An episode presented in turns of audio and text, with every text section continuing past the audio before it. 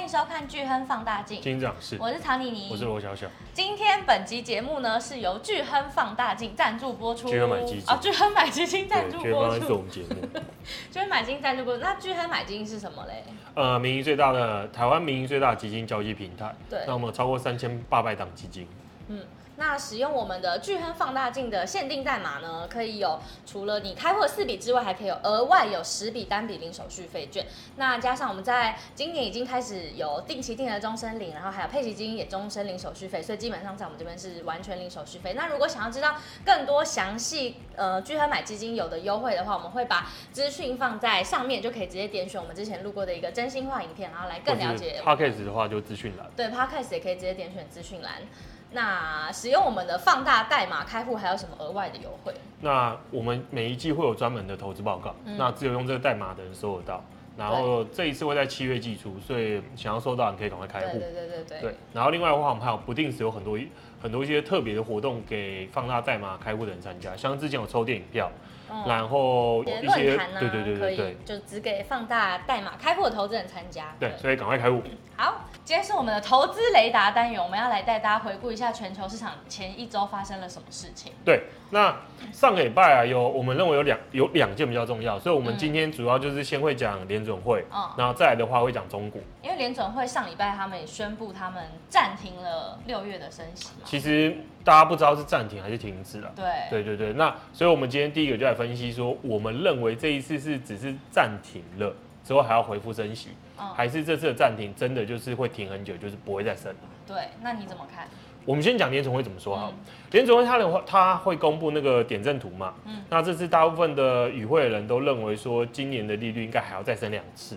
大部分人，绝大部分人。嗯，所以，所以市场的解读就是联准会好像应该只是暂时停止，之后还会继续升。那同时，主席鲍尔在他的发表的看法也是，他也是提说，今今年剩下的时间很有可能回复继续升息啊。嗯，因为他自己都不小心说出口，这是只是先跳过，而并不是让这件事结束。所以他们只是先停下来看一下经济数据会怎么样发展，对，再因为看其下一实步。前之前的那节目中，我们也跟大家提嘛，我们说其实这一次会议上先不要动作的几率很高，嗯原因在于先。去年一路以来的一个快速升息，已经累积了非常大的一个影响对。啊，只是货币政策有影响的，会有滞后性。嗯那这个滞后性就是我们现在才开始要观察之前累积升息的效果嘛，嗯到底它对于实体的，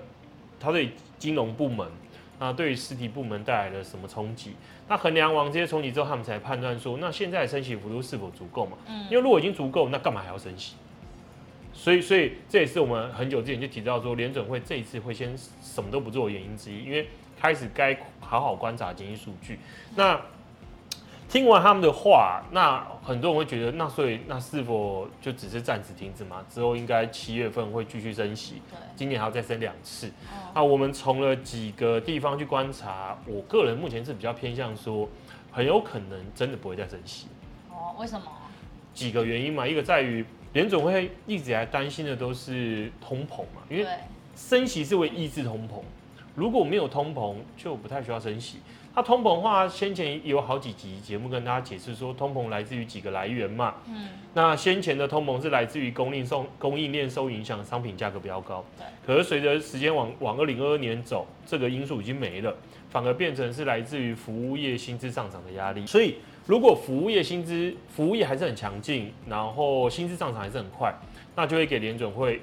之后继续增息压力。嗯那可是我们从最近公布的一些经济数据来看的话，看起来服务业有开始转弱的迹象，因为像是美国新公布的那个 IS ISM 的服务业采购经理指数，嗯其实已经接近农夫分水岭了。嗯，如果再恶化一点，就跌破了，就要低于五十，就低于五十。那更不用说制造业的采购经理指数已经低于五十非常久一段时间了。哦那那这个采购经理指数代表什么意义？它是属于经济数据里面比较有领先性。哦，因为失业率啊，就是大家一直在关心的失业率，劳动市场其实是个落后指标，哦，它没办法提前跟你说会发生什么事。嗯可是采购经理指数往往是可以提前跟你说未来会发生什么事，嗯所以如果接连着继续看到的采购经理指数，服务业端继续大幅往下掉，然后里面的就业分项也持续往下降的话，我觉得是否就代表着美国对于服务的需求已经开始降温了。嗯它如果美国对服务业需求降温的话，啊，自然而然就不需要再雇这么多人，或者是维持比较高的薪资增速嘛。嗯那如果这件事都不会发生的话，那通膨势必就会开始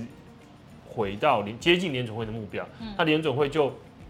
不需要升息了，对，它只要用现有的现有已经升到五到五点二五个 percent 就足够让整个市场慢慢降温、降温、降温就可以，就不需要额外再继续大幅升息。所以我觉得是关键。那另外一点还有，我们认为说升息已经接近尾尾声的原因是在于说，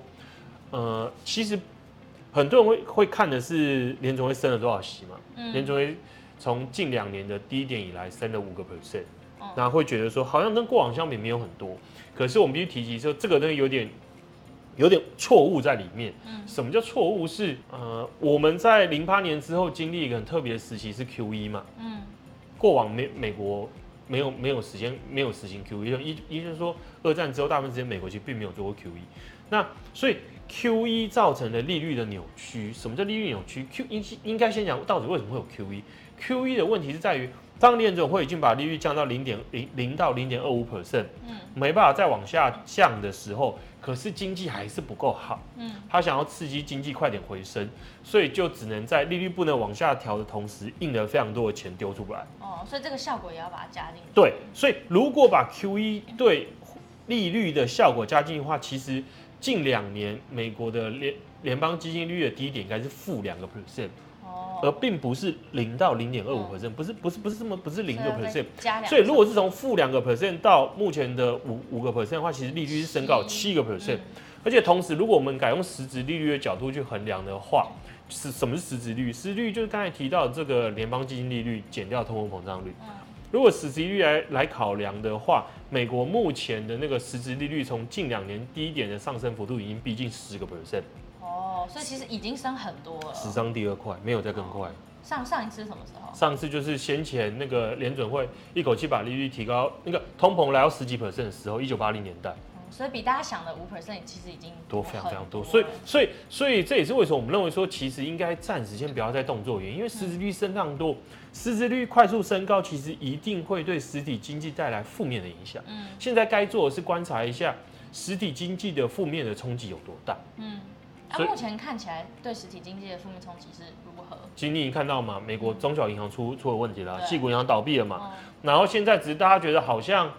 不想管这件事，所以暂时不关注。可是你去仔细观察，发现其实美国美国不管大型或是中小银行，它有存款年增率都在往下降，哦，存款年增率往下降的同时，他们的贷款发放的年增率扣除掉商业不动产啊，其他像我们信用贷款啊、住宅贷款啊、工商工商贷款的年增率都在往下降。所以你觉得接下来还会有一段是可以真的软着陆，还是接下来会有一段痛苦的时期？嗯我觉得着陆是非常难的啊，因为过往过往都很难发生，你很难说这次为什么可以发生这因为件事。其实现在有一些机构，就像上礼拜，就是有某一些机构，他们是对未来其实很看好，他们觉得最痛苦的时期已经过去了啊。那你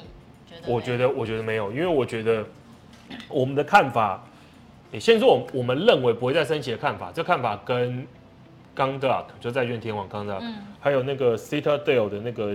的那个 Griffin 的看法是比较相似，就嗯都认为说不会再升。那至于你说软着陆，软着陆这一点，我们的看法还是跟部分学者一样，过往不会发生，这次也很难发生。嗯为什么？因为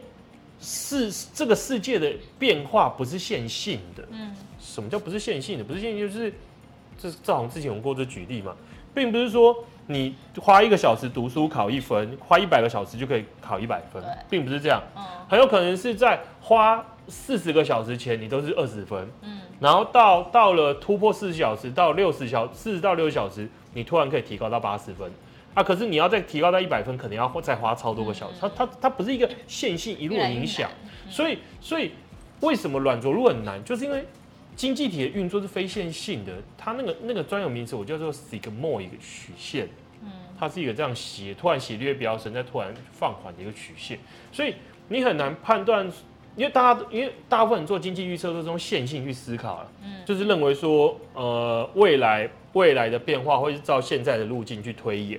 所以假设我假设假设说目前失业率近几个月的上升幅度是每个月零点一个 percent 的话，嗯就是一路从三点五、三点六、三点七，那我们就很自然而然假设说会维持这个斜率。现在几月？现在六月嘛，还剩六个月嘛，所以到今年年底会再上升零点六 percent，零点一乘以六嘛。但没那么简单吧？对，因为这世界不是线性运作的，还有很多其他它很有因素可能停在三点七一段时间，突然到下个月变成五，变成七，变成八，嗯，所以你如果用线性的方式去思考、去推推测未来，绝对是错的，嗯就是在这。所以这是为什么我们认为说软着陆很难发生，因为这个世界不是线性的，是很复杂的，所以没办法预测。如果没办法预测，联储会就很难完美的让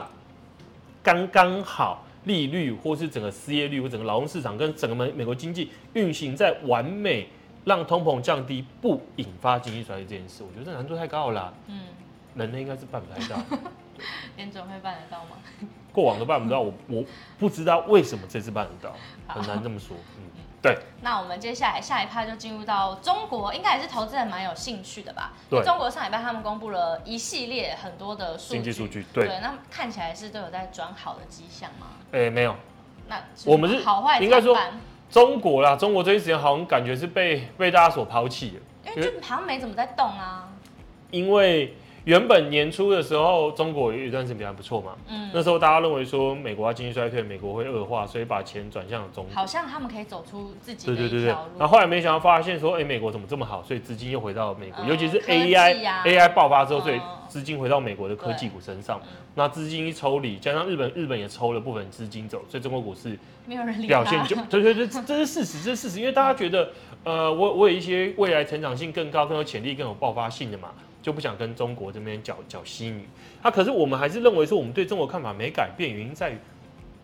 它确实是处于一个缓慢复苏的情况之中，这个没有嗯改变。那为什么？那至于为什么明明就在缓慢复苏，它是股市没有什么涨，也因为这一次它吸取了零八年之后的教训嘛，那嗯时候一口气印了非常多钱出去，那也累造成现在累积过多的债务，所以它这次的做法就是每个政策都一点一点一点一点实哦，施，他们不敢一次大举就是对他刺们激，对他没有一口气嗯去，应该他最直截了当要搞定这件事，就是直接放松房地产所有限制，大举推升房地产嘛。嗯房地产一起来，经济市场一定快速起来。可可是是可是这又是一个新的债务，哦所以他不愿意这么做。可是他们之前闷了这么久，不是感觉他们一开放就应该要有一一波，就算就算对政府不刺对激，他们对内需起来还是他要有们一波大的啊、疫情期期间有非常有一些超额储蓄，嗯那在后近几个月观察到，都是把这些超额储蓄拿去提前还了，像房贷这种东西，跟美国不不一样嘛。嗯美国这些钱就拿去开开心心出去玩消了嘛费，，那中国把这些钱拿去还之前 欠欠的华房人贷的，思维，对对对对对，因为他觉得可能还是比较保守一点嘛，嗯与其把钱拿去享乐，先把负债减少。嗯，我负债减少之后就可以少还一些钱，所以自然而然他拿去负债减少，他并没有来刺激消费，所以所以消费数据就没有预期来的这么这么的好。对，对，不过我们还是认为啊，因为中国的数据关键就在于房地产。嗯，因为它的经济、它的房地产这个部门，还有周边相关的几个部门对 GDP 的影响太巨大，嗯所以房地产到底什么时候触底回升，对于中国的经济就是很重要的必须考量一件事。那我必须说，尽管最近公布出来的数据看起来还是很烂，可是我们从中看到一些不错的讯号跟迹象，像最近公布的是一到五月嘛，一到五月其实你会发现，这它的那个新开发就是新建的地产的那个是在减少。嗯，的同时，它的那个销售的面积跟销售的金额在回升，哦这是一个很好很好的讯号，因为因为你看嘛，如果呃，因为大部分东西都的房价房房市的好坏就影响到的是库存啊，就去化库存有多少。哦，如果非常多的房子卖不出去丢在那，那你的房价就起不太来。对，可是如果如果建商对未来看法很悲观，不愿意盖太多房子，嗯这时候库存就不会大量增加嘛。可是如果这时候开始大家买的回升的话，库存就慢慢被消化掉。嗯那这个时候，当库存低到低低点的时候，厂商又要重新回到补库存的时候，这时候经济就会不错。那啊所以我们认为说，当然现在还没有回到补库存阶段，现在只是看到的是看起来地产开发商是持续在减少，然后去买的有在回升，那这就是个好的讯号。那同时，如果从中国的那个 PPI 啊，就是生产者物价指数年增率来看的话，我们认为说，如果以整个中国的经济看起来的话，它整体的那个库存去化的低点看起来，在未来个半年可能在接近中了。嗯，所以就整体中国来讲，就是慢慢真的是在接近最坏最坏的时光，就是这样准备开始慢慢慢慢转强。嗯所以你看好是针对短期还是长期啊？当然是短期啊。就长期你还是觉得也也还好，我觉得啦，因为很多人会说你我们为什么为什么要推荐中国？我必须强调，我们一直来都说中国是你可以分散配置，可以不要买太多，嗯，也没有见得超过十个 percent 股，一对，直都说最多就十个 percent 嗯。那在这一轮的话，我们还是认为说，因为对于美国经济衰退。我认为美国经济衰退几率是高的，嗯尤其是在未来的这这一年的时间里面。所以，如果考量到美股跟中国的景气循环的周期的对比位置来看的话，我觉得中国是值得嗯啦，只是不需要太多就啦。他他他可以在大家都在衰退的时候，他它真的啊是在就复苏在成中长，嗯，对对对，那这个剧本是从今年今年年初被延后，被延后可不代表我我认为不代表不会发生那，中国在现在还还算便宜吗？它很特别。嗯，中国的话，它你如果以绝对的本益比来看的话，其实也没有低到很离谱哦，啊。可是我说它是跟自己自己过往相比啊，哦可是你如果去看美国，美国是已经到有点有点它有点哦贵，有点贵。它它跟美国比的话，它是便宜的，对对对，可它如果跟自身的绝对值比，自身过往相比，并没有到超级无敌便宜。嗯，所以如果还要分散配置的话，其实还是可以就是些微的布局我觉在得中十 percent 啊，然后而且我们也不是啊很长期、无止境的看好中国，也没有这件事啦。就短期感觉大家在很惨的时候，它是啊可以稍微对表现对，我觉好得一点刚好就是短期去应对这个美国经济衰退这个周期啦，好哇，今天才十六分钟哎，那太棒了，因为我们把前面那一段删掉了。对，前面那一段就让大家去看。好，那在节目的最后，我们还是一样，就是欢迎大家来使用我们聚亨放大镜的 T。观众专属代码叫做 FUNDDA 来开户，就会有很多只有用这个代码开户才会享有的一些优惠。好，那今天节目就到这，我们下集见，大家拜拜，拜拜。